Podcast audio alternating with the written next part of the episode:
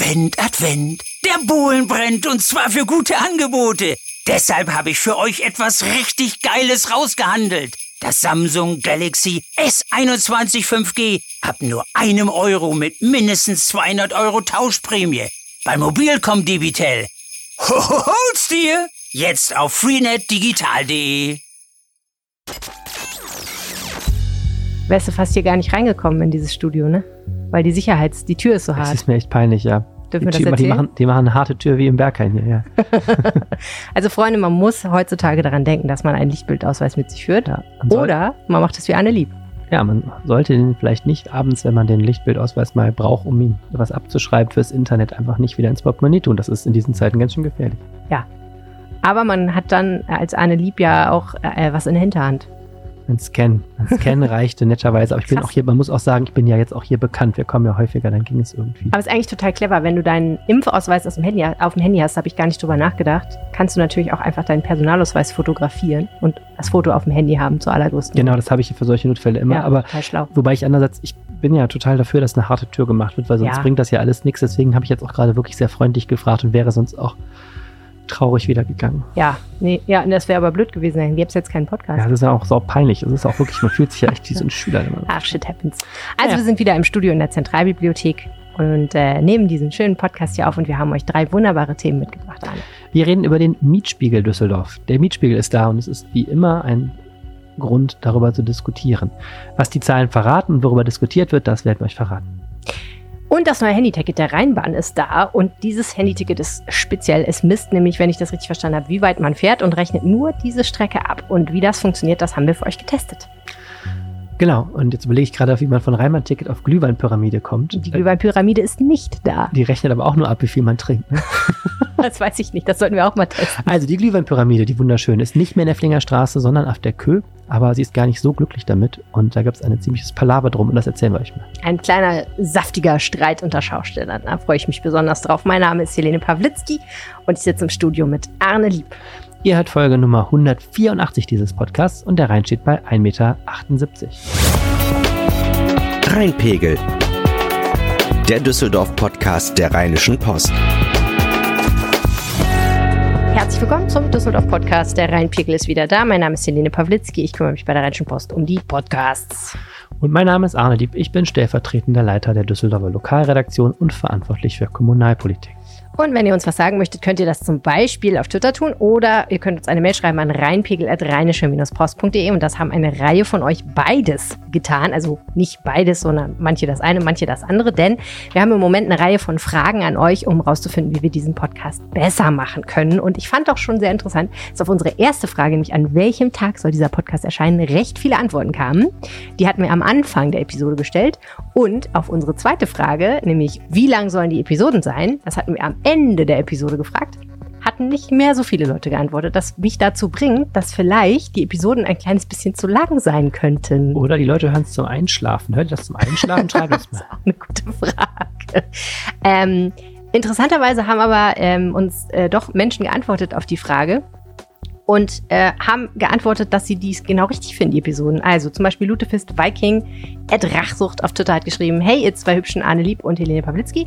Ein Durchschnitt von 20 Minuten ist fein. Drüber und drunter ist natürlich je nach Themen vollkommen in Ordnung. Den Beitrag zur Bibliothek war klasse, da muss ich auch unbedingt mal hin. Das können wir natürlich nur supporten. Okay, gut, das ist jetzt ein Beispiel für jemanden, der nicht findet, dass das okay ist, wenn wir 45 Minuten vor uns hin labern, gebe ich zu. Wir haben aber auch eine Mail bekommen. Äh, hallo Arne, hallo Helene, der Rheinpegel ist prima. Der Pegel sollte auf keinen Ausrufezeichen in Klammern Fall kürzer sein. Kommod finde ich die knappe Stunde, aber auch wenn es mal länger dauert, kein Problem. Ja, das ist irgendwie ein Thema, da scheiden sich auch total die Geister. Mega. Ne? Also bei Ja. gibt es wirklich so, Ist so. Es gibt Leute, die hören den zum Joggen und dann darf der nicht so lang sein, weil sonst muss man ja so lange joggen. es gibt Leute, die hören den zum Einschlafen, wie du schon sagst. Dann kann er eigentlich nicht lang genug sein, weil es wäre ja richtig ätzend, wenn man noch nicht schläft, aber der scheiß Podcast ist schon vorbei. Und äh, ja, es gibt alles dazwischen. Ich höre gerne lange Podcasts, aber ich höre die auch nicht am Stück dann. wir haben ja auch einen äh, Hörer, der erzählt hat, dass er irgendwie Podcasts immer bei 1,5 Mhm. Tempo hört, äh, alle Podcasts, damit er Ja. mehr gehört kriegt. Das habe ich mal ausprobiert, das ist auch faszinierend. Da muss man so mega gut zuhören. Ne? Ich mache das ja beruflich. Deswegen so. Also ich muss das, ich muss so viele Podcasts hören, auch wenn ich selber Sachen abhöre, dass ich die immer auf anderthalb bis zweifacher Geschwindigkeit Aber würdest du das auch privat machen? Mich stresst das so. Nein. Äh, Das Interessante ist auch, wenn du das machst, dann kommen dir hinterher alle Podcasts, die du auf normaler Geschwindigkeit hörst, mega langsam vor. Wir, Du reden ja, gewöhnst dich da wir beide reden ja sowieso schon so schnell. Also wir sind ja eh schon bei 1,2 wahrscheinlich. Geschwindigkeit. Live-Geschwindigkeit. Das hatten wir auch gelobt, dass wir das nicht mehr machen. Also, okay, das mit der Länge, das lässt mich jetzt noch ein kleines bisschen ähm, Hm. ratlos zurück. Und es wirft auch die Frage auf, ob wir vielleicht, wenn so 20 Minuten gut wären, aber andere Leute 45 Minuten bis 60 Minuten gut fänden, ob wir nicht vielleicht eigentlich lieber zwei Episoden pro Woche a 20 Minuten, wenn ich mal laut denke, sozusagen machen. Dann könnten die einen das äh, nacheinander hören und die anderen könnten das geteilt hören. Oder auch nicht, je nachdem. Könnt ihr es auch überlegen. Also ihr seht, wir sind da voll offen für alles ähm, und haben auch wieder eine Frage an euch. Und zwar die Frage, Arne. Die Frage lautet, würdet ihr euch auch ein äh, Video anschauen? Also wenn wir den Podcast quasi doppelt veröffentlichen als Audio wie äh, gehabt und auch als Video, würde das Sinn machen oder würdet ihr sagen, wir müllen nur YouTube weiter zu? Wie und hier, wie so viele andere Leute.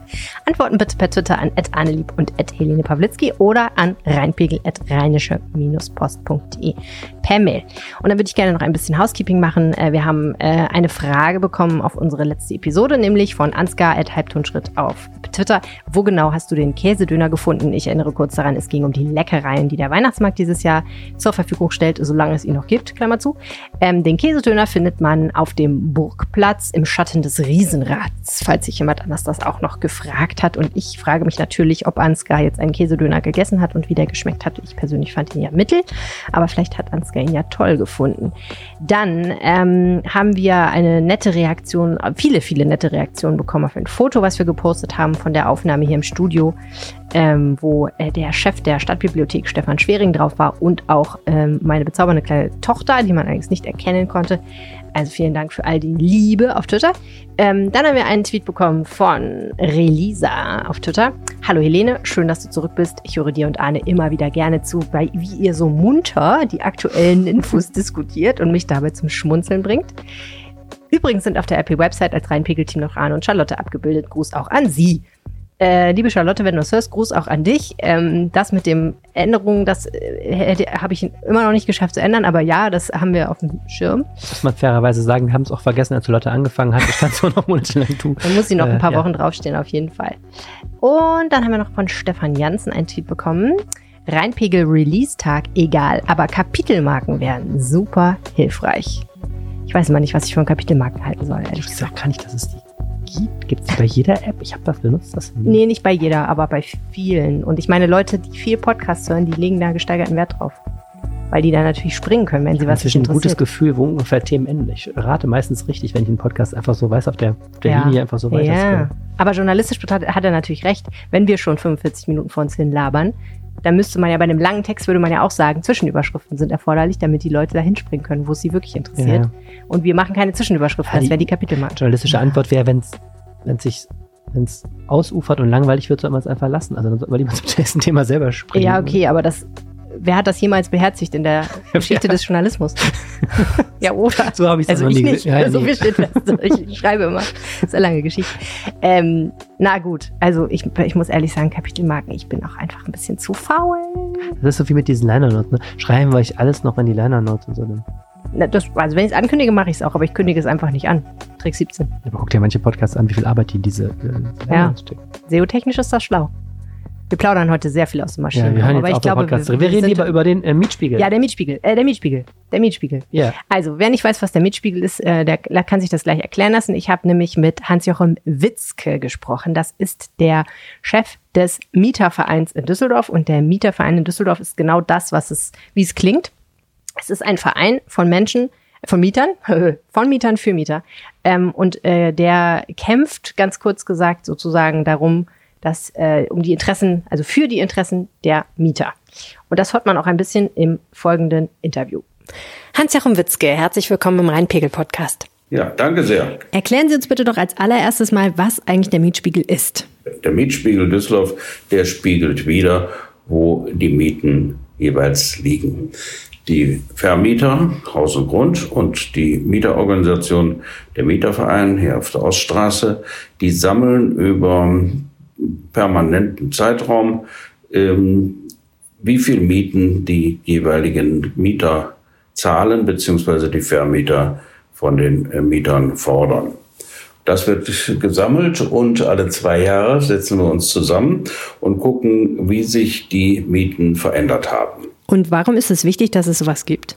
Es ist eine Orientierung für die Vermieter, wie viel Miete sie nehmen dürfen. Sie dürfen nämlich nicht äh, über den Mietspiegel drüber gehen mit ihren Forderungen. Wenn sie höhere Forderungen haben, dann müssten sie das begründen, etwa dadurch, dass die Wohnung eine bessere Lage hat, eine bessere Ausstattung hat oder ähm, äh, sonstige Merkmale, die eine höhere Miete rechtfertigen würde. Das ist allerdings selten der Fall. Hm. Jetzt ist ja gerade ein neuer Mietspiegel rausgekommen. Ähm, können Sie mal grob zusammenfassen, was die Ergebnisse sind? Die Ergebnisse sind die, dass in den unterschiedlichen Baualtersklassen die Mieten unterschiedlich stark gestiegen sind in den letzten zwei Jahren. Und äh, insgesamt äh, haben wir allerdings festgestellt, dass die Mieten ein bisschen weniger stark gestiegen sind als etwa die allgemeine Preissteigerungsrate. Eigentlich eine gute Nachricht. Hat Sie das überrascht? Es hat ein klein bisschen überrascht. Äh, allerdings äh, müssen wir auch sagen, wir haben jedenfalls als Mieterverein die äh, arge Vermutung, dass bei den Neuvermietungsmieten erheblich mehr genommen wird, als genommen werden darf. Der Mietspiegel dient nämlich auch dafür, dass etwa die Mietpreisbremse, die es in Düsseldorf gibt, zur Anwendung kommen kann. Danach darf nämlich ein Vermieter bei Neuvermietung die Miete nicht ähm, äh, höher veranschlagen als zehn Prozent über dem Mietspiegel. Deswegen ist es wichtig, wenn man einen neuen Mietvertrag eingeht, eine neue Wohnung anmietet, dass man sich äh, vorher den äh, Mietspiegel anguckt und dann überlegt, wie viel sind zehn Prozent über dem entsprechenden Wert und äh, nicht mehr muss man bezahlen. Im Gegenteil, man kann auch, wenn man schon in der Wohnung ist, dann kann man auch für den Zeitraum von bis zu 30 Monaten zu viel gezahltes zurückfordern. Dazu bedient man sich am besten des Mietervereins, der hilft einem, das sind die Profis. Ja. Jetzt müssen wir noch mal einen Schritt zurückgehen, glaube ich. Es ist ja ganz interessant, was Sie sagen, nämlich dass die Grenze dessen, was noch okay ist, an mehr Miete zu verlangen, sich daran orientiert, was generell an Mieten verlangt wird. Und da kann man natürlich jetzt auf die Idee kommen zu sagen, wenn sowieso schon die Mieten zu hoch sind, dann nützt einem dieses Verfahren nur so halb was, weil dann natürlich auch die neuen Mieten sehr hoch sind. Gemessen an dem, was zum Beispiel Menschen im Schnitt verdienen. Das ist richtig. Also allgemein ist jedenfalls aus Sicht der Mieterorganisation äh, das Mietenniveau auch in Düsseldorf sehr hoch. Und äh, auch wenn die Mietsteigerung jetzt in den letzten zwei Jahren unterhalb der Inflationsrate geblieben ist, dann ist, sind die Mieten doch für viele Haushalte nach wie vor nicht äh, leicht zu bezahlen. Denn wir haben ja viele äh, äh, Menschen, die noch weniger als 2000 Euro brutto im Monat verdienen. Darüber darf man sich ja nicht hinwegtäuschen. Und wenn man sich anschaut, wie die durchschnittlichen Renten sind, dann kann man ja auch davon ausgehen, dass es viele Rentner gibt, die eben deutlich weniger als den Durchschnitt haben.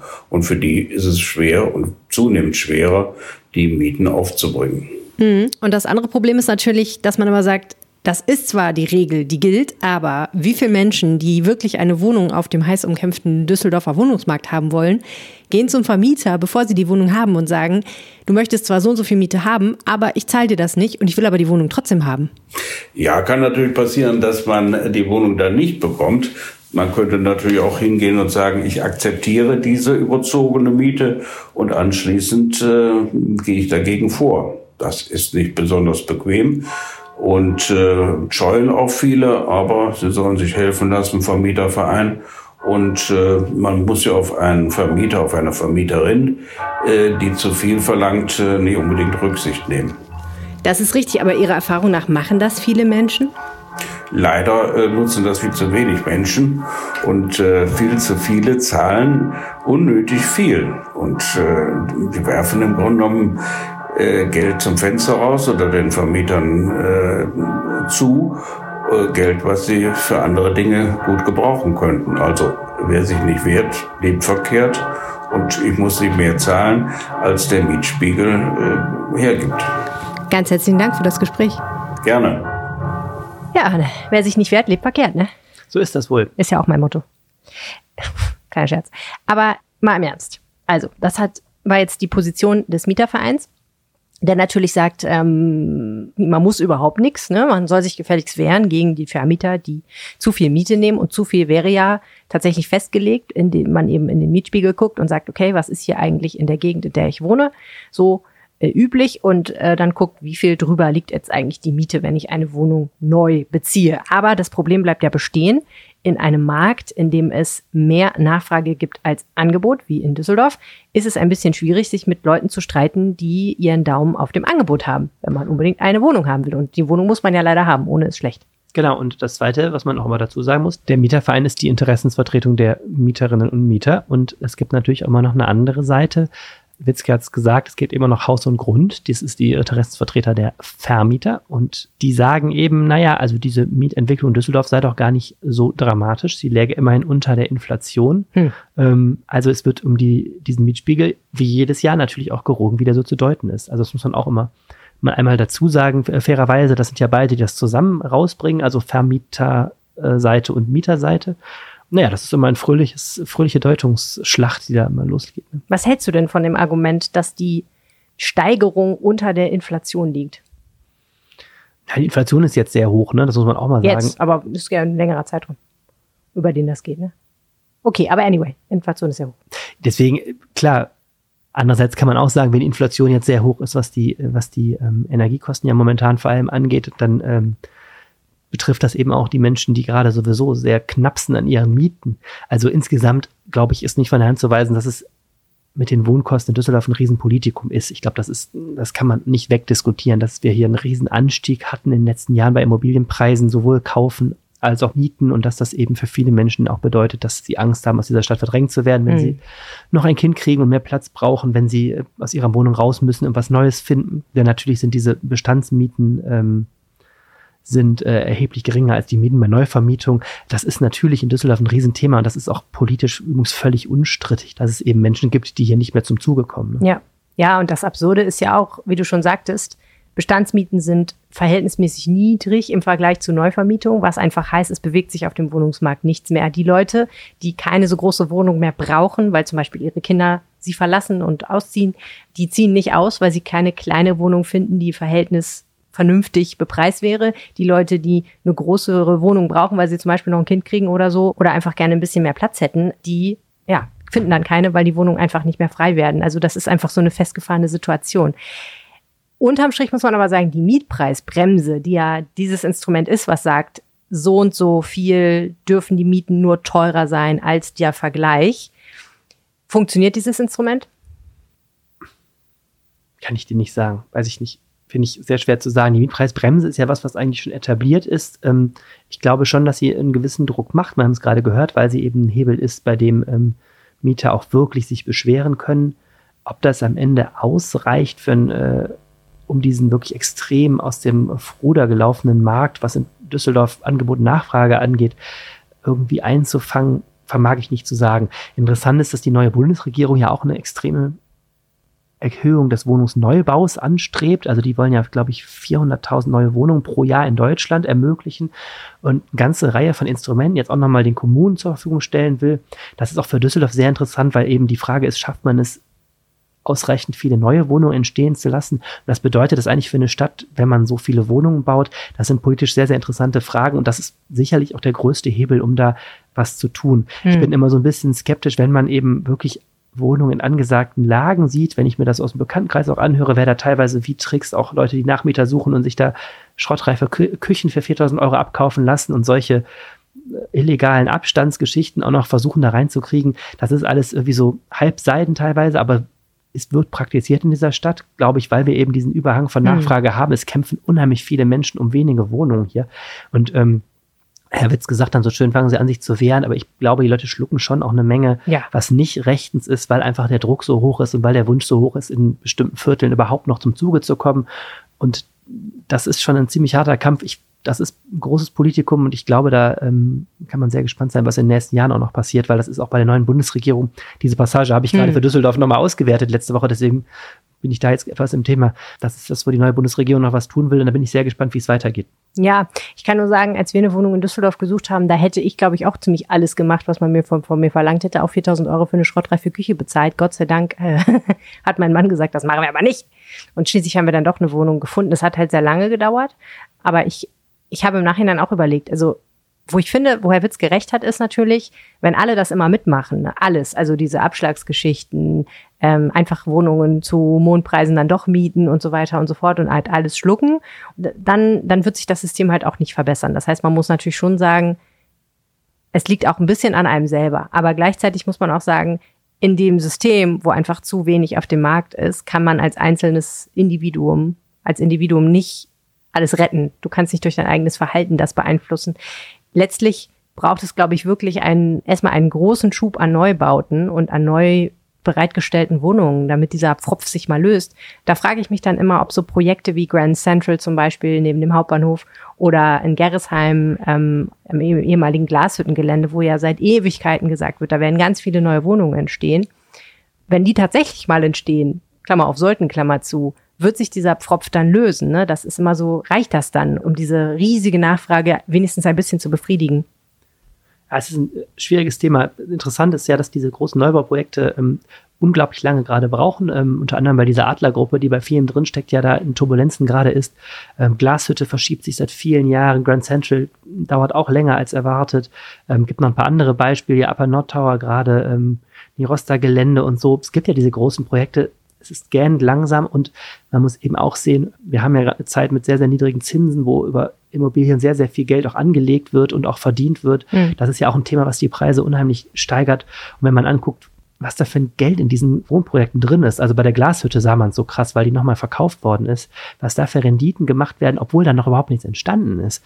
Ähm, dann sieht man auch, dass es da auch jetzt in diesen Projekten nicht in erster Linie darum geht, irgendwie bezahlbaren Wohnraum zu schaffen, sondern eben auch da an diesem aufgeheizten Markt auch mitzuverdienen. Also da, das wird sicherlich jetzt nicht ähm, von der Menge her und auch von den Preisen her jetzt nicht eine, eine Befriedung des Wohnungsmarkts hier werden. Mhm. Natürlich sind diese Projekte wichtig, aber auch da merkt man, in diesem Wohnungsmarkt fließt gerade sehr, sehr viel Geld und der ist sehr, sehr heiß gelaufen und das ist ähm, unheimlich schwer mit politischen Instrumenten auch, auch wieder in, äh, ins Lot zu kriegen, Düsseldorf. Ja. Also das wird sich nicht so einfach durch, wir bauen mal ein paar Wohnungen lösen lassen. Ne? Hm, ja, es gibt ja Leute, die sagen, ich habe mal einen Professor von der FH hier in Düsseldorf von der HSD, glaube ich, ähm, interviewt und der sagte, bauen, bauen, bauen. Egal was, bauen, einfach bauen. Auch Luxuswohnungen bauen, ist egal, weil es, es gibt nicht genug auf dem Markt und dann verdrängt sich das sozusagen gegenseitig. Ne? Also dann nehmen eben mehr Leute eine Luxuswohnung, die sonst nur eine Mittelklassewohnung genommen hätten, äh, wenn es davon mehr gibt. Ja, aber jetzt muss ich nur einen Satz da mal einschränkend sagen, das ist natürlich auch immer auch eine, schwierige Geschichte. Wir haben in Düsseldorf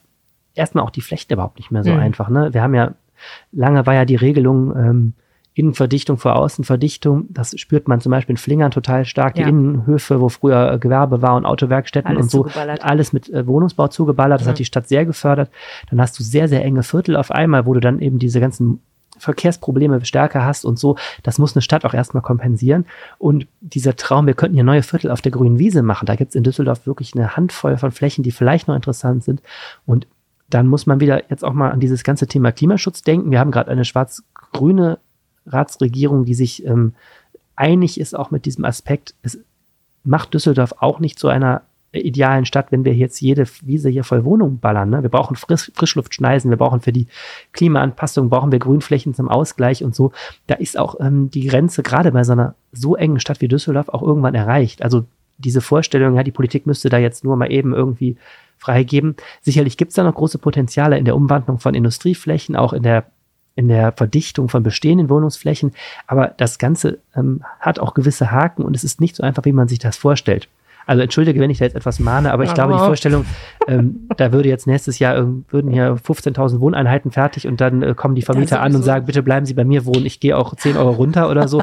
ähm, das wird nicht werden, solange die Nachfrage nach diesen Oberzentren hier und, und Metropolen ja. eben so groß ist. Ich befürchte, dass ähm, das Thema wird sich noch einige Zeit zuspitzen. Vielleicht dann, wenn sich diese ganze Zinssituation mal ändert, dann kann es sein, dass äh, insgesamt sich das dreht. Aber ja. gerade sehe ich das noch nicht. Ja, wahrscheinlich hast du recht. Das ist auch halt eine Blase, ne? Naja, gut. Ich meine, die Hoffnung stirbt zuletzt und so. Düsseldorf muss halt unattraktiver werden. Das wäre der Weg. Das wäre also, mein Slogan, wenn ich Oberbürgermeister das wäre der Weg. Viele, viele Industrieabgase, Ja. sowas könnte es problemlos, ja. Ich meine, da Mhm. sind wir auf dem besten Weg hin. Insofern alles kein Problem. Reden wir doch mal über etwas Erfreulicheres. Juhu. Hier Kapitelmarke einfügen. Äh, Das neue Handyticket der Rheinbahn ist da. Erklär mir doch mal, wie das funktionieren soll. Es ist genau genommen, ich sage es zwar auch immer, aber es ist genau genommen kein Handyticket der Rheinbahn, sondern es ist ein Handyticket des Landes Nordrhein-Westfalen. Und das macht es ganz attraktiv. Hm. Ähm, das ganze Ding heißt Easy. Und ähm, ahnt, das lässt schon erahnen, wohin der ja doch eher sonst, wie soll ich das sagen, der VRR ist ja eher vom Image her ein Verband mit grauen Sakkos, aber man macht jetzt eher so ein bisschen in Richtung Startup. Easy ist auch wie bei jedem guten Startup so ein bisschen falsch geschrieben, also E-E-Z-Y. Oh nein, auch das Ja, das Crazy Ticket, Handy-Ticket, das neue. Aber die Idee ist ziemlich cool. ist Loco. Die, Ja, die Idee ist ziemlich Loco ähm, und Easy. loco. Easy breezy. Okay, ja, die Idee ist cool. Ähm, es ist nämlich folgendes. Ähm, eine meiner liebsten Kindheitserinnerungen ist ja vielleicht auch, auch deiner, ist ja, wenn man früher das erste Mal die Heimatstadt verlassen durfte mit der S-Bahn und musste, wollte in eine Nebenstadt fahren, wusste man, wusste man ja nie, wie viel das Ticket kostet. Da gab es früher, also VR gab es diese, ich glaube, orangen Kästen, da war dieses Gebiet drauf mit diesen ganzen Waben. Oh Gott. Das ganze Mhm. Gebiet hier ist ja bis heute ist das ja so Ja. eingeteilt in Waben und dann Mhm. konntest du immer zu fremden Waben fahren, musstest du immer zählen. Also wenn du jetzt in Düsseldorf startest, musstest du zählen, die nächste Wabe ist dann irgendwie Erkrath und dann geht's Das weiter hat und dir so. gefallen, du kleiner Nerd. Immer schon, Mir, das hat mir ne? überhaupt nicht gefallen, aber es war so ein bisschen große, weite Welt. Da lernte man dann so Orte wie Sprockhöfe oder Hattingen das erste Mal kennen. Ähm, aber es ist ein absolutes Scheißsystem. Ich erinnere mich auch an 100 Geschichten aus dem Freundeskreis, wo irgendwelche Mütter, Mütter oder Väter das erste Mal äh, Bahn gefahren sind, das falsch verstanden haben oder irgendwie 60 Euro, also damals 40 Mark wahrscheinlich zahlen Autsch. mussten, weil dieses System ist unübersichtlich und auch total ungerecht, weil Mhm. sobald du diese Wabengrenze überschreitest, gilt ja Preisstufe B. Das heißt, wenn du Pech hast, liegt da, ne, liegt da genau Ja. die Grenze zwischen, dann wird es teuer, obwohl du so ganz schlimm ist ja, absolutes No-Go ist ja, wenn man meint, man müsste in ein anderes Verbundsystem fahren, also vom VR ins VHS-System, zum Beispiel nach Köln, dann ist ja äh, alles Dann ist vorbei. alles dann vorbei. musst du eigentlich einen Berater noch anstellen. Ja. So, das ist das ganze Wabensystem, das ja Mhm. bis heute, wie gesagt, die Grundlage der Preise bei uns im Nahverkehr ist. Das, dieses Problem mit dem Finden ist ja etwas leichter, wie du weißt, wenn man inzwischen Apps das für einen hat, die das Mhm. erledigen, Mhm. aber du hast immer noch diese doofe Abrechnung. Mhm. So, jetzt wird alles easy. Weil easy nämlich abrechnet nach den wirklich äh, absolvierten Luftlinienkilometer. Luftlinienkilometer, Ja. Leute. An die muss man aber zum Glück jetzt nicht selber nachgucken, sondern das Ganze, das also das Ganze funktioniert so. Das ist ein Tarif, den gibt es nur auf dem Handy natürlich. Ja. Du steigst ein mit deinem Handy, äh, musst vorher eine App äh, haben, die das kann. Bis jetzt ist das nur die VR-App. Oder es gibt so zwei VR-Apps, Okay. VR-Apps, die das Nicht die können. Rheinbahn-App. die Rheinbahn-App kann das ab Mitte Dezember. Okay, cool. Checkst dann in, Ja. Kennt man ja. musst Von dann in deinem Handy, jetzt ist schon wieder, für mich wird es schon schwierig, musst nämlich dann folgende Dinge machen. Du musst dein Handy darf nicht leer sein dabei, ne? Ähm, du musst deine Bluetooth ein, einschalten und du musst auch deine ähm, GPS-Ortung einschalten. Das ist klar, damit das System merkt, wie du dich bewegst. So, dann hinterlegst du vorher deine Zahlungsdaten. Und jetzt kommt der richtig gemeine Haken. Wenn du wieder aussteigst, musst du auch auschecken. und da, da ist nämlich wirklich ein Haken. Wenn du jetzt dir vorstellst, du steigst aus, wir mal, wir werden verabredet, ich würde mit der Bahn kommen, dann st- nimmst du mich mit dem Auto mit, wir fahren nach Köln, dann wird es richtig teuer mit Easy. Oh. Ähm, weil nicht ganz klar ist, das habe ich auch noch nicht ausprobiert, ob das System irgendwann automatisch sagt, Freunde, das sieht gar nicht mehr aus nach einer Bahnfahrt oder ob dann Mhm. irgendwann sagt, so, jetzt sind wir bei Preisstufe Verbund irgendwas. Ne? naja, so funktioniert das und dann kriegst du halt eine Abrechnung. okay.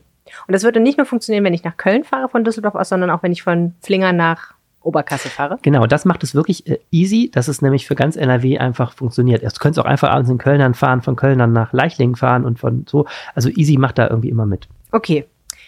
Ja, okay, also grundsätzlich eine gute Idee. Ich höre bereits heraus, es könnte einige Haken an der Sache geben. Es ist so ein bisschen wie wenn man so einen Tierroller ausleiht und dann vergisst ihn, wie mir mehrfach Nee. passiert ist, äh, ihn äh, wieder abzugeben. Ja, das ist das, das ist nämlich wirklich eine sehr gute Sache an Easy. Man muss schon einiges tun, um damit auf die Nase zu fallen. Also der Vorteil ist, ähm, dieser Luftstrecken, Luftlinientarif, der wird nie teurer als der Wabentarif. Mhm. Also in Düsseldorf kommst du nie über 2,90 Euro, was ja die Preisstufe A Okay, das kostet. ist ja okay. So, das wird nur dann ein Problem, wenn du in eine Nebenstadt fährst, weil dann fährst, dann sagt Easy, das ist dann Preisstufe B. Ja, aber das heißt auch in Düsseldorf nützt mir das eigentlich nur was, weil es mir die Entscheidung zwischen Kurzstrecke und normaler Ja. Strecke Also das Problem ist folgendes, ich habe jetzt mal, es gibt so einen Rechner, erleichtert? Mm, Es gibt jetzt, es gibt so einen Easy-Rechner im Internet, da kannst du dir bestimmte Strecken angucken. Und das Problem ist, innerhalb der Stadt nützt dir Easy eigentlich meines Erachtens in den meisten Fällen nichts. Weil, also grundsätzlich ist unser System ja nicht so besonders darauf ausgelegt, dass man Einzelfahrten kauft. Ja, Klammer auf, ich mache das aber im Moment. Ich mache das im Moment auch witzigerweise, aber Ah. die meisten Menschen, also normalerweise, wenn du, wenn du regelmäßig Bahn fährst, ist eigentlich eine Zeitkarte immer am billigsten. Ja. So, und dann gibt's ja immer noch die Vierer- und Zehnerkarte, deswegen muss man auch bei den Fahrpreisen aufpassen. Hm. Aber So. in Corona haben das, glaube ich, viele gemacht. Genau, deswegen, ich mache das momentan auch, Ich weil ich einfach nicht mehr täglich ins Büro muss und dann lohnt sich das nicht mehr, so eine Karte zu haben. Hm. So, und dann ist es so, dass dir Easy innerhalb der Stadt auch nur dann was nützt, wenn du unter 2,90 Euro bleibst. Das heißt, letztendlich hilft mir das bei der Entscheidung eigentlich nur zwischen Kurzstrecke und 2,90-Ticket? Oder gibt es noch teurere Tickets innerhalb von Düsseldorf quasi? Wenn ich Innerhalb ganz von weit Düsseldorf, nein, innerhalb von Düsseldorf gibt es keine teuren, aber es ist auch so, dass du, ich habe das mal so ausgerechnet, es gibt so einen Easy-Rechner, du sparst eigentlich innerhalb von Düsseldorf kaum Geld, weil du Okay. bist bei ganz kurzen Strecken, also wenn du jetzt zur drei Stationen fährst, Kurzstrecke ist drei Stationen, glaube ich, ne? Wenn du jetzt vier Stationen fährst und die liegen Luftlinien nicht so weit auseinander, kann es sein, dass Easy unter 2,90 Euro bleibt. Das muss man, muss man dann im Zweifelsfall ausprobieren, aber man ist relativ schnell bei 2,90 Euro, weil du hast einen Grundpreis von 1,50 Euro und einen Preis dann, der dazukommt, von 25 Cent pro Kilometer. Also du Ah. kannst halt ausrechnen, bis bei 2,90 Euro bist du dann bei 4, 1,40 5, geteilt durch bei 25. 6, also 6 Kilometern bist du schon über, bei 6 Kilometern bist du schon über 2,90. Das heißt, es ist nur für Strecken bis zu 5 Kilometer Luftlinie, also wirklich Okay. kurzen Strecken. Gut. Ne? Also wenn du jetzt aus dem Außenbezirk in die Stadt, Innenstadt fährst, bist du wahrscheinlich schon drüber.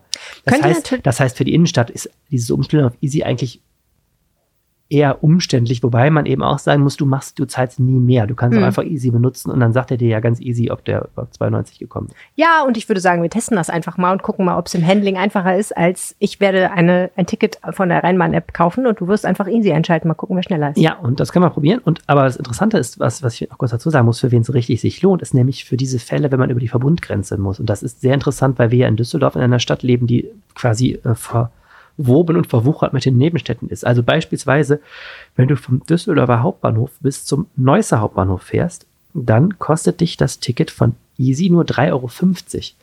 Preisstufe B, die dann fällig würde, liegt bei 6 Euro. Da hättest du 2,50 Euro immerhin gespart für die einzelne Fahrt. Also da wird es interessant. Ich habe das auch mal für Hilden nachgeguckt. Das kann ich dir auch sagen. Pass auf. Die einfache Fahrt nach Hilden mit Easy kostet 4,25 Euro. Da würdest du auch Preisstufe B 6 Euro zahlen. Also wer jetzt zum Beispiel klassischer Anwendungsfall, äh, man geht gelegentlich mal in die Altstadt trinken, wohnt aber in Hilden. Da kann man dann zum Beispiel, wenn man dann die Einzelfahrt mit Easy abrechnet, ist man billiger. Da musst du allerdings dann auch wieder gucken, äh, ob nicht ein Abendticket oder so, wenn du dich einmal noch in Düsseldorf bewegst oder so, ist wahrscheinlich eine Tageskarte dann auch wieder billiger. Klassischer Anwendungsfall. Ich sehe schon, das ist was für echte Sparfüchse. Lass uns das einfach mal testen. Okay, Arne, es geht los. Wir sind am Hauptbahnhof. Ja, Gleich kommt die U79 Richtung Wittler. Was machst du jetzt? Ich drücke auf Check-in auf der VR-App. Und was passiert jetzt? Nichts. Er denkt nach. Die Bahn steht da. Ich muss jetzt gleich einsteigen. Doch jetzt. Ich drücke nochmal Check-in. Ah, er, er sagt mir jetzt, wo, ste wo steigst du ein? Düsseldorf Hauptbahnhof. Und ich sage ja. Das hat er automatisch erkannt. Nicht schlecht. Check-in wird verarbeitet. Jetzt bin ich äh, aktiv eingecheckt. Okay, bist noch nicht mal in der Bahn. Eine Reportage machen, während man Bahn fährt. und mit einem Kinderwagen. So, pass auf. Jetzt habe ich hier schon das erste Problem. Sorry, der Handy-Ticket Deutschland. Server steht nicht zur Verfügung. Ich würde gerne ein Ticket kaufen. Ah, ich weiß warum. Weil mein Handy vom Podcast noch im Flugmodus ist. Es ist nicht die Schuld der Rheinbahn, meine Damen und Herren. Was sagt dein Handy? Ja, mein Handy, ich habe jetzt so einen QR-Code, wenn ich ähm, kontrolliert werde, kann ich den vorzeigen gekriegt und erzählt die Sekunden seit dem Ticketkauf. Nicht schlecht. Tatsächlich. Sieht aus wie Fliegen. Boah, die blinkt auch noch so, die Zahl. So krass. So, währenddessen auf meinem Handy dreht sich immer noch ein Rädchen. Ich kann leider kein Ticket kaufen. Ich stoppe mal die App und starte sie neu. Mal sehen, was passiert. Jetzt soll ich dran denken, dass ich eine Maske trage. So, jetzt Achtung. Jetzt stellt sich mir schon die erste Frage, nämlich, wo wollen wir hin? Zu Heinrich-Heinerli sind das mehr als drei Stationen. Eins, zwei, drei. Nee, ne? Das wäre eigentlich ein Kurzstreckenticket, was ich brauche.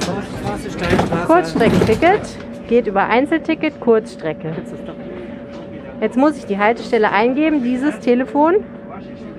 Weiß nicht, wo ich bin. Hauptbahnhof suchen. Erwachsene, ja. Weiter. Gültig ab jetzt. Weiter. Jetzt kaufen. 1,70. Rheinbahn möchte, dass du PayPal verwendest. Und jetzt muss ich mich bei PayPal anmelden. Wiederum eine komplizierte Aktion. Hattest du das noch nicht hinterlegt, deine Zahlungsdaten? Doch, aber ich muss mich trotzdem hier einloggen. Ach so. Aus irgendwelchen Gründen. So, jetzt habe ich das Passwort eingegeben. Und jetzt sind wir an der Steinstraße und ich habe mein Ticket. Glückwunsch, ich habe meins seit 136 Sekunden. Ich muss jetzt aber nichts weiter machen und du? Bis jetzt muss ich auch nichts machen. Wir werden sehen. Mach mal Handy aus. Ach ja, das ist ja das zweite Problem. Was denn? Dein Akku.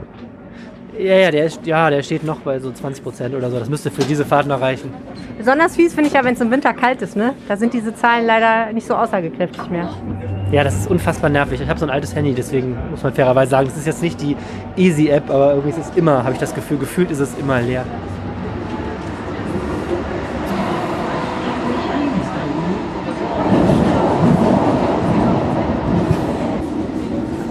So, wir sind da. So, ich äh, kann jetzt auschecken. Wir sind ausgestiegen. Ich klicke mal auf Checkout. Was passiert? Er denkt nach. Guckt jetzt, ortet uns, glaube ich, gerade. Wo steigst du aus? Heinrich Heine, Uli? Ja. Könnte man jetzt widersprechen und was anderes eingeben, wenn man das wollte. Erfolgreich ausgecheckt. Guck mal, 1,70 Euro. Ach, der hat mir jetzt automatisch Kurzstrecke berechnet, wie dir auch. Ah. Na, das ist doch cool. Ja, ich meine, Geld gespart hast du nicht, aber ist ja auch nicht schlecht. Nee, aber ich meine, der gro große Haken ist jetzt, du stehst ja mit dem Mikrofon neben mir, deswegen habe ich natürlich jetzt ausgecheckt. Ich musste eben an die Luca-App denken, wo ich glaube ich jetzt noch in diversen Restaurants eingecheckt bin. Man muss halt auf dieses Auschecken, muss man dran denken oder man muss eben gucken, die App erkennt das wohl automatisch und pusht das irgendwann, wenn die das Gefühl hat, du bist ausgestiegen. Ähm, das ist ein kleiner Haken. Aber so hat es doch ganz gut geklappt. Ja, war nicht schlecht. Ich muss ja sagen, ich bin bei sowas ganz schlecht. Äh, also sowas wie vorher überlegen, wie man, auf welchem Weg man am besten klarkommt oder am meisten Geld spart. Äh, bei mir ist es meistens so, ich muss den Weg wählen, der vor mir liegt und kann leider nicht rechts und links gehen, weil ich dafür nicht organisiert genug bin. Aber ich werde mal gucken, ob das mit Easy was ist. Die Frage, die ich mir aber immer noch stelle, Arne, ist, wieso macht die Rheinbahn das?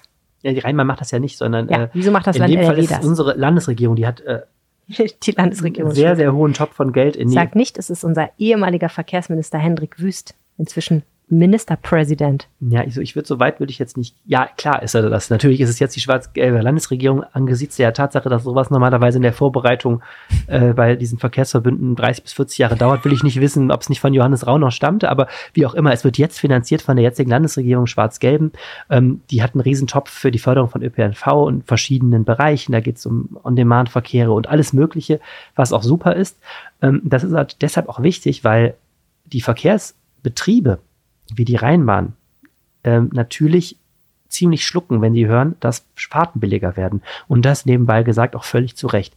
Die Rheinbahn ist ja ein kommunales Unternehmen und in diesem VRR sind ja die Unternehmen vieler Kommunen ähm, organisiert, unter anderem auch von Kommunen wie Duisburg oder Gelsenkirchen, denen es finanziell sehr, sehr schlecht geht. Und da ist eben das Problem, dass diese Ticketerlöse für diese Verkehrsbetriebe sehr, sehr wichtig sind, weil sonst die Kommunen die Lücken ausgleichen müssen. Deswegen ist es wichtig, dass das Land zugesagt hat, alles das, was du jetzt also wir beide jetzt bei Easy, weil wir so Sparfüchse sind, sparen, wird eben durch einen Topf des Landes ausgeglichen. Und das ist äh, gut so und finanziert das Ganze und soll eben dann zu einem vielleicht attraktiveren, also einem Baustein für einen attraktiveren Nahverkehr führen. Ich erwarte jetzt einen Brief vom Bundesverkehrsministerium, nee, vom, Entschuldigung, vom Landesverkehrsministerium, das mir dafür dankt, dass ich kein Sparfuchs bin und dafür dem nordrhein-westfälischen Steuerzahler sehr viel Geld spare, weil ich immer so viel Geld verpulvere, weil ich nicht aufpasse, welche App ich nun gerade benutze. So, Arne. Und jetzt müssen wir nochmal über Alkohol reden. Ja, Ich mag ja keinen Glühwein. nein. Nein. Boah, furchtbar. Nee, überhaupt nicht. Dir los. Igitt, igitt. Aber Gott sei Dank, äh, ja, muss ich auch keinen trinken. Äh, und selbst wenn ich es versuchen würde und durch die Flingerstraße torkeln würde, würde ich die Glühweinpyramide nicht finden, denn sie steht im Moment an der Kö. Richtig. Und äh, interessanterweise, ich war da jetzt ein paar Mal auch für diese Tests und so, ähm, die steht an äh, einer Brücke, an der Brücke an der Grünstraße.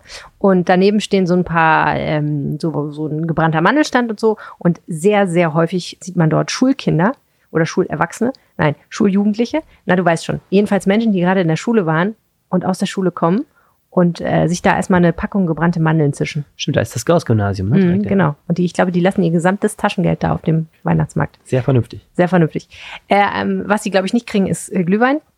Denn er ist ja bekanntlich ab 18. Aber jedenfalls um den Standort dieser Glühweinpyramide gibt es eine, eine kleine Auseinandersetzung. Und ich, ich habe das einfach mit Genuss gelesen, diese Geschichte unseres ne? Kollegen Uwe Jens Gruner, weil das einfach irgendwie so, so ein bisschen Klatsch und Tratsch. Und es hat nichts mit, es hat doch was mit Corona Natürlich. zu tun. Verdammt. Aber fast Alles. nichts mit Corona zu tun.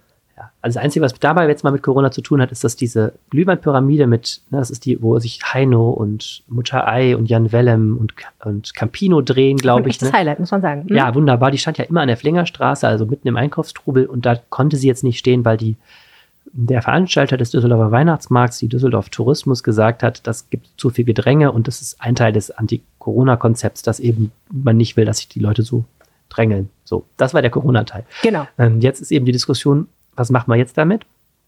Und zugleich ähm, ist der Weihnachtsmarkt eben erweitert worden um neue Standorte. Das hat einerseits damit zu tun, dass endlich dieses Köbogen 2 Projekt auf dem Gründgensplatz fertig ist und man da auch mal Buden hinstellen kann, aber auch, dass man eben den Weihnachtsmarkt entzerren wollte. Und zu den neuen Standorten gehört eben auch die Königsallee oder besser gesagt weitere Teile der Königsallee als bisher. Mhm. Und am Ende von der Königsallee ist der Corneliusplatz und da fängt dann der Kühlbogen an. Und da ist jetzt ein neuer Standort geschaffen worden am, wie ich jetzt auch gelernt habe vom Kollegen Uwe Jens Runau, Ückernagel. Ist der auch neu am Kanal? Ja, das ist ja der Punkt. Dort steht Ach, stimmt, ja ja, nun, ja. Entschuldigung, dann schreit das weg, ja, genau. dort steht ja nun, äh, und das werden auch die Hörer des Rheinpegel Podcasts bereits wissen, weil ich bereits dort war mit Uwe Jens Runau in unserer ersten Weihnachtsmarktberichterstattung in diesem Jahr. Dort steht ja nun Ollis Glühweinturm. So heißt es, glaube ich. Oder so ähnlich. Zum Ja. Olli. Ja. Von Oliver Wilmering, dem Chef der Düsseldorfer Schausteller. Und das findet Oliver Wilmering gut. Genau, denn der hat gerade richtig viel Geld investiert in diesen neuen Glühweinturm, der auch ganz schmuck aussieht und hat da eben einen Top-Standort gekriegt, denn ähm, da ist ja die Eisbahn auf dem Corneliusplatz und da ist sehr viel Laufpublikum von der Shadowstraße und das ist eben eine Top-1-Anlage. So, während die Glühweinpyramide zwar nominell auf der Königsallee steht, was natürlich eine Top-Lage ist, aber an einer Stelle, wo sehr, sehr wenig Laufpublikum im Vergleich ist. Und natürlich äh, leben diese ganzen Geschäfte von dem Laufpublikum. Das ist der klassische Streit, den wir auch immer auf der Rheinkirmes haben. Da wird sich auch tierisch geboxt um diese guten Standorte, denn man kann ganz leicht ausrechnen, wo die Leute herlaufen und umso mehr Menschen bei einem vorbeiziehen, umso mehr werden prinzipiell auch den Glühwein trinken. Jetzt ist es ja nicht so, dass auf der Königsallee in der Regel wenig Menschen unterwegs wären.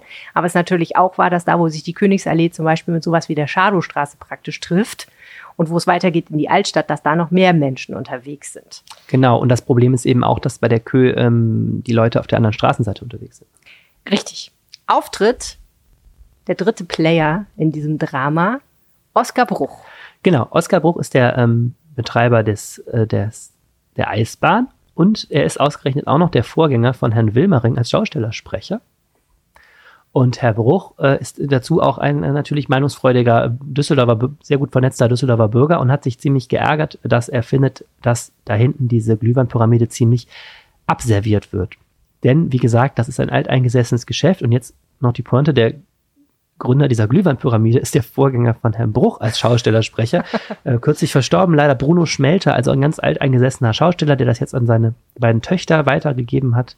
Und der Bruch sagt, das ist eine Sauerei, dass jemand mit so einem tollen, alteingesessenen Geschäft hier von der DT nicht richtig bedacht wird, sondern da in die Peripherie gestellt wird, während eben hier der neue ähm, Newcomer, zumindest mit diesem Geschäft Newcomer Oliver Wilmering eben an der Top-Position steht. Und ähm, jetzt wird eben auch so ein bisschen angedeutet, das hat ja auch ein gewisses Geschmäckle. Der ist immerhin natürlich derjenige, der auch im Namen der Schausteller die Verhandlung mit der DT führt. Und just ist er mit seinem Geschäft an die Top-Stelle platziert worden. Und da finden die anderen Schausteller, das kann doch vielleicht auch kein Zufall sein. Also es steckt so ein bisschen Geschmäckle, Mhm. äh, Geschmack dahinter jetzt. Geschmäckle Geschmack. Wie kommt jetzt der Glühweinturm von Oliver Wimmering an den Öckernagel? Also, das ist eine etwas mysteriöse Geschichte generell immer. Es gibt eben diese Ausschreibungen. Also es gibt, ähm, man muss sich eben auf diese Plätze bewerben. Das ist eben bei der Kirmes auch genauso. Und das muss auch rechtssicher gestaltet sein. Es gibt da auch auf Festplätzen immer wieder Klagen. Ähm, Klagenpunkt. Gleichzeitig haben natürlich Veranstalter eine gewisse Gestaltungsmacht. Das denn natürlich zum Beispiel in der Rheinkirmes die Rheinkirmes will ja auch immer erreichen, dass die Düsseldorfer Schausteller auch dabei sind. Ist ja auch ein Ding, wenn jetzt die ganzen Düsseldorfer nicht dabei wären, du hättest jetzt aus ganz Deutschland irgendwie da Leute bei einer Düsseldorfer Kirmes.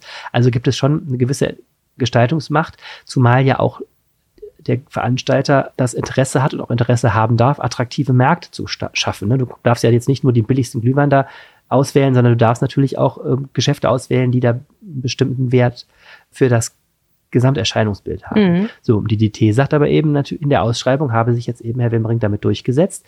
Und das zweite Argument, und das, da ist natürlich was dran, die Glühweinpyramide ist ja da hinten auch nur kurzzeitig geparkt. Wir alle hoffen ja, dass möglicherweise Corona dann doch mal irgendwann vorbei ist. Und dann soll die Glühweinpyramide natürlich wieder auf die Flingerstraße zurück, die ja ohne jeden Zweifel ein Top-Standort ist. Ne? Da ist ja, es ist ja die fast meist frequentierte ähm, Einkaufsstraße ganz NRWs, die Flingerstraße. Mhm. Also da kriegst du deinen Glühwein problemlos los. Und natürlich auch ein wunderschöner Standort da. Und da ist jetzt eben das Argument, naja, die müssen halt jetzt da ausharren und dann dürfen sie auch wieder zurück. Hm. Zwei Gedanken sind mir dazu gekommen. Der erste Gedanke ist natürlich, hätte man auch sagen können, die Glühweinpyramide zieht um an diesen ebenfalls sehr attraktiven Standort, da wo sich verschiedene Straßen, unter anderem die Königsallee und der Corneliusplatz eben treffen.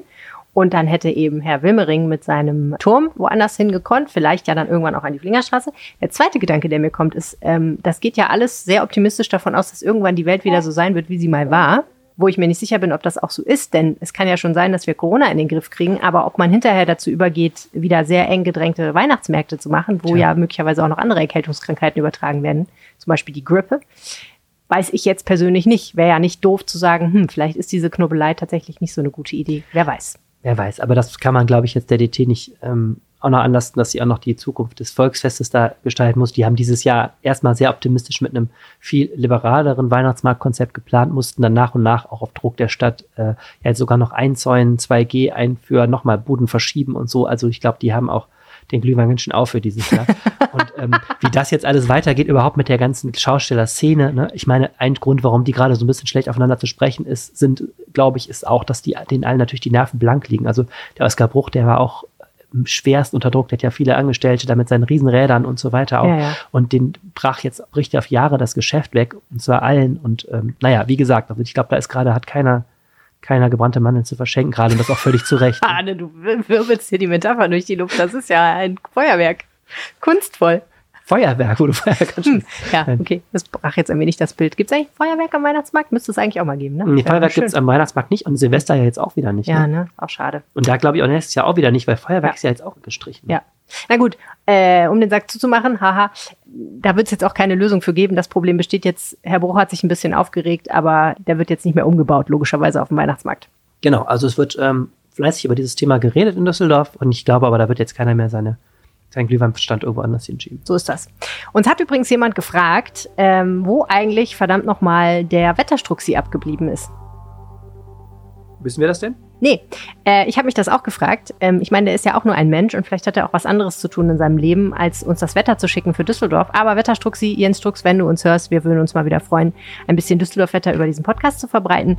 Ansonsten wünschen wir dir aber eine frohe Adventszeit und das wünschen wir auch allen Menschen, die zuhören. Oh ja. Das war der Rheinpegel für diese Woche. Schön, dass ihr zugehört habt. Ähm, wenn ihr uns was sagen möchtet, wisst ihr ja, wie es geht. Wir haben es am Anfang verraten. Also einfach nochmal zurückspulen und rheinpegel.rheinische-post eingeben in euer E-Mail-Fensterlein. Und wir freuen uns immer von euch zu hören. Bis nächste Woche. Tschüss. Tschüss. Mehr im Netz. Alle Nachrichten aus der Landeshauptstadt findet ihr auf rp-online.de slash Düsseldorf.